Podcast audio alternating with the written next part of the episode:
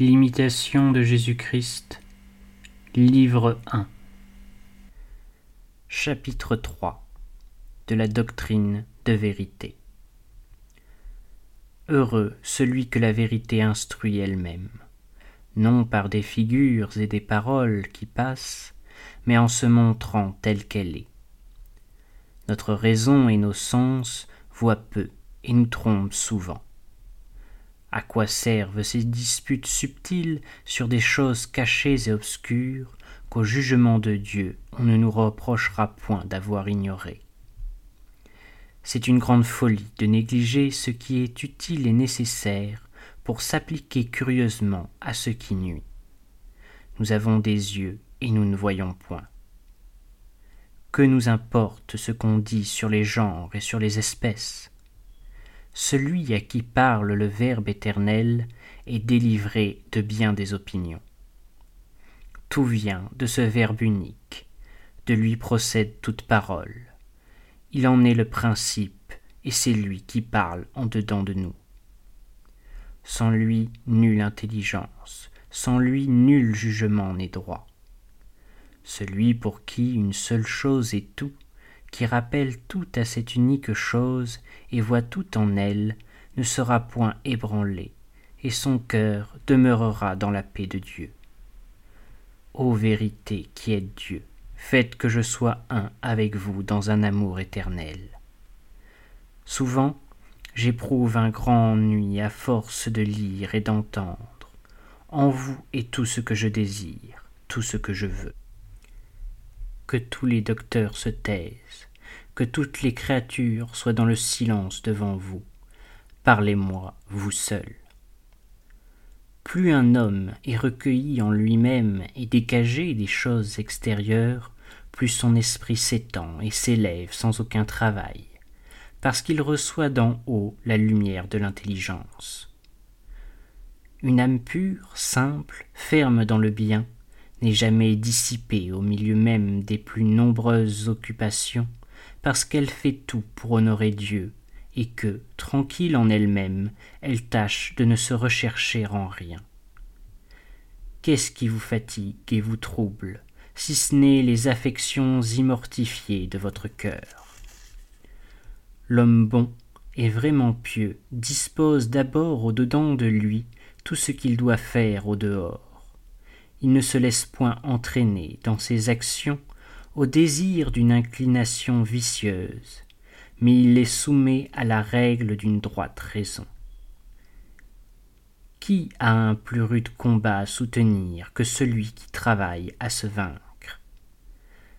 C'est là ce qui devrait nous occuper uniquement, combattre contre nous-mêmes, devenir chaque jour plus fort contre nous, chaque jour faire quelques progrès dans le bien. Toute perfection dans cette vie est mêlée de quelque imperfection, et nous ne voirions rien qu'à travers une certaine obscurité. L'humble connaissance de vous-même est une voie plus sûre pour aller à Dieu que les recherches profondes de la science. Ce n'est pas qu'il faille blâmer la science, ni la simple connaissance d'aucune chose, car elle est bonne en soi dans l'ordre de Dieu. Seulement, on doit préférer toujours une conscience pure et une vie sainte. Mais, parce que plusieurs s'occupent davantage de savoir que de bien vivre, ils s'égarent souvent et ne retirent que peu ou point de fruits de leur travail. Oh, s'ils avaient autant d'ardeur pour extirper leurs vices et pour cultiver la vertu que pour remuer de vaines questions, on ne verrait pas tant de maux et de scandales dans le peuple, ni tant de relâchements dans les monastères. Certes, au jour du jugement, on ne nous demandera point ce que nous avons lu, mais ce que nous avons fait, ni si nous avons bien parlé, mais si nous avons bien vécu.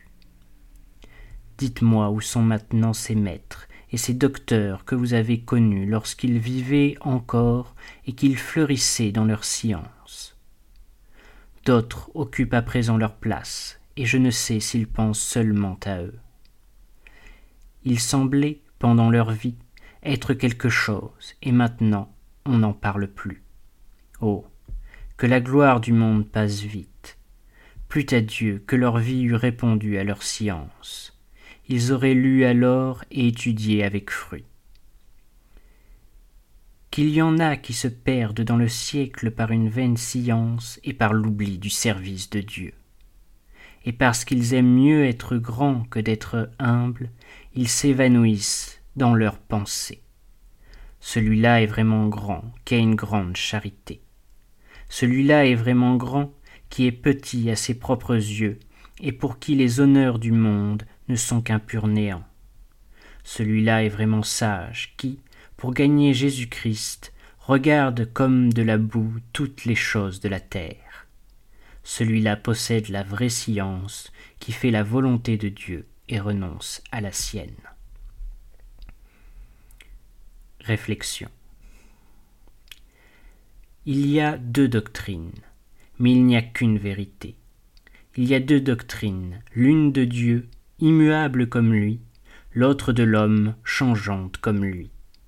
La sagesse incrée, le Verbe divin, répand la première dans les âmes préparées à la recevoir, et la lumière qu'elle leur communique est une partie de lui-même, de la vérité substantielle et toujours vivante offerte à tous, elle est donnée avec plus d'abondance à l'humble de cœur. Et comme elle ne vient pas de lui, qu'elle peut à chaque instant lui être retirée, qu'elle ne dépend en aucune façon de l'intelligence qu'elle éclaire, il la possède sans être tenté de vaine complaisance dans sa possession.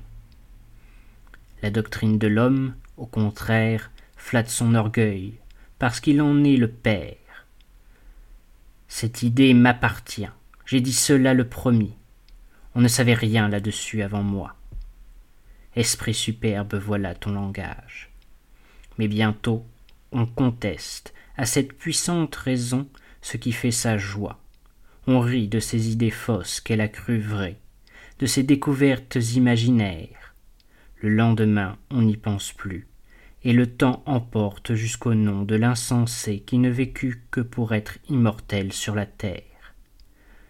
Ô Jésus, daignez mettre en moi cette vérité sainte, et qu'elle me préserve à jamais des égarements de mon propre esprit.